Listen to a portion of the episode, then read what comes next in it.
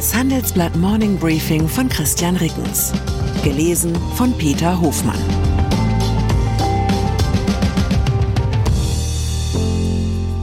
Guten Morgen allerseits. Heute ist Mittwoch, der 15. November. Und das sind unsere Themen. Zinsschock. DAX-Konzerne müssen Rekordschulden refinanzieren. US-Shutdown. Repräsentantenhaus stimmt Haushaltskompromiss zu. Bundesliga-Vermarktung. DFL versucht erneut Teilverkauf. Nach einer kurzen Unterbrechung geht es gleich weiter. Bleiben Sie dran. Ich bin Dr. Falk Stierkart und leite ein medizinisches Versorgungszentrum in Erlangen. Der Job als niedergelassener Arzt ist nicht unattraktiv, aber er scheitert oft schon an der Wurzel. Wenn unser Studiensystem nicht darauf ausgelegt ist, genug Ärzte in guter Qualität auszubilden, wie soll die medizinische Versorgung in Mittelfranken dann gedeckt sein? Die besondere Nähe der niedergelassenen Haus- und Fachärzte ist in Gefahr. Was die Gesundheitspolitik jetzt dringend ändern muss, erfahren Sie auf rettetdiepraxen.de. Märkte. Am Aktienmarkt ging es am Dienstag deutlich aufwärts.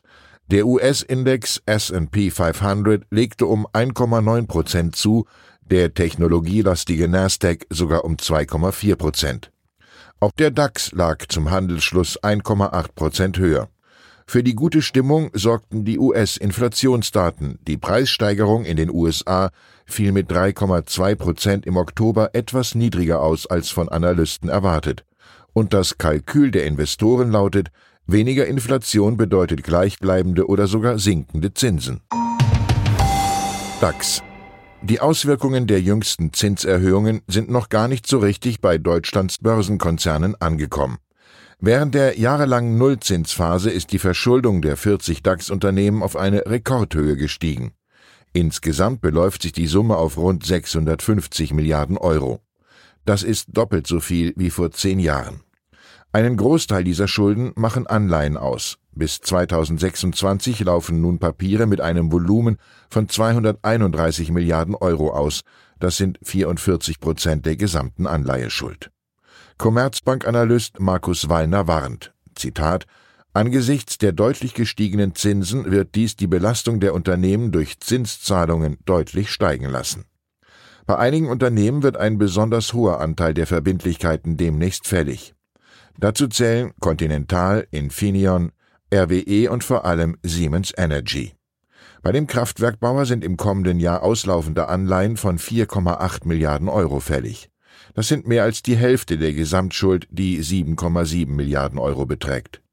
Eine Refinanzierung dürfte laut Experten für Siemens Energy nur zu Zinsen von deutlich mehr als 5 Prozent zu bekommen sein. US-Haushalt auch diese Nachricht dürften die Finanzmärkte heute mit Erleichterung zur Kenntnis nehmen. Das US-Repräsentantenhaus hat am Dienstag einem neuen Übergangshaushalt zugestimmt. Somit wurde ein abermals drohender Stillstand der Bundesverwaltung abgewendet. Das entsprechende Gesetz wurde mit 336 zu 95 Stimmen angenommen. Nun ist der Senat am Zug. Dort haben führende Republikaner und Demokraten bereits ihre Unterstützung signalisiert. Fußball. Auf Fußball-Neudeutsch nennt man es Mentalität, wenn die Mannschaft auch nach einer herben Klatsche nicht aufgibt. Diese Mentalität beweist nun auch die Deutsche Fußballliga kurz DFL. Erst im Frühjahr war sie mit dem Versuch gescheitert, einen Teil der Bundesliga-Vermarktungsrechte zu verkaufen. Jetzt versucht die DFL es einfach nochmal. Die 36 Vereine der ersten und zweiten Fußball-Bundesliga sollen am 11. Dezember darüber abstimmen, ob die neuen DFL-Geschäftsführer in Verhandlungen mit Investoren eintreten sollen. Es geht wieder um eine Beteiligung an den Bundesligarechten. Das teilte die DFL gestern mit. Einem Bericht des Sportmagazins Kicker zufolge will die DFL mit dem Teilverkauf bis zu einer Milliarde Euro erlösen. Demnach dürfte es um eine Beteiligung von deutlich weniger als zehn Prozent gehen. Ein ähnlicher Plan war im Frühjahr bei einer Abstimmung unter den Bundesliga-Clubs durchgefallen. Die notwendige Zweidrittelmehrheit wurde mit 20 von 36 Ja-Stimmen verfehlt. Bundesregierung. An diesem Mittwoch entscheidet das Bundesverfassungsgericht, ob ein milliardenschwerer Haushaltstrick der Ampel gegen das Grundgesetz verstößt. Geklagt haben 197 Abgeordnete der Unionsbundestagsfraktion. Das Urteil dürfte grundsätzlich klären, inwieweit die Regierung Schattenhaushalte nutzen darf, um die Schuldenbremse zu umgehen. Konkret geht es um den zweiten Nachtragshaushalt 2021. Hier widmete die Ampel 60 Milliarden Euro um, die ursprünglich zur Corona-Bewältigung vorgesehen waren, aber nicht benötigt wurden. SPD, Grüne und FDP verschoben die entsprechenden Kreditermächtigungen in ein Sondervermögen, das mittlerweile Klima- und Transformationsfonds kurz KTF heißt. Damit sollen Klimainvestitionen finanziert werden, die dank der Umwidmung nicht aus dem normalen Haushalt bezahlt werden müssen. Auf diese Weise kann die Bundesregierung weiter ihr Ziel propagieren, ab dem kommenden Jahr die Schuldenbremse wieder einzuhalten und trotzdem mehr Geld ausgeben. Treffen so lange wie möglich will das Weiße Haus aus Sicherheitsgründen geheim halten, wo genau sich heute US-Präsident Joe Biden und der chinesische Staats- und Regierungschef Xi Jinping treffen. Eine Autostunde nördlich von San Francisco soll das erste persönliche Gespräch der beiden seit einem Jahr stattfinden. Ursprünglich wollten sich Xi und Biden am Rande des Gipfels der Asiatisch-Pazifischen Wirtschaftskooperation kurz APEC in San Francisco zusammensetzen. Doch jetzt entwickelt sich der Termin zwischen den beiden Staatsoberhäuptern immer mehr zu einem Gipfel innerhalb des Gipfels. Natürlich wird es dabei um Taiwan gehen. Doch Xi wolle bei seinem ersten USA-Besuch seit sechs Jahren auch um Investitionen werben, berichten unsere Korrespondentinnen in Peking und Washington.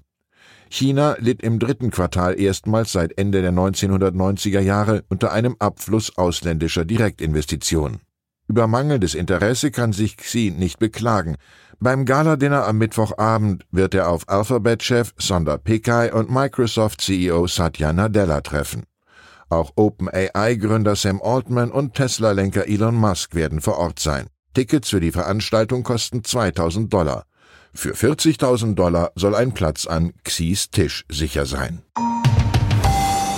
Deutsche Bahn die Lokführergewerkschaft GDL will von heute 22 Uhr bis Donnerstag um 18 Uhr den Bahnverkehr bestreiken.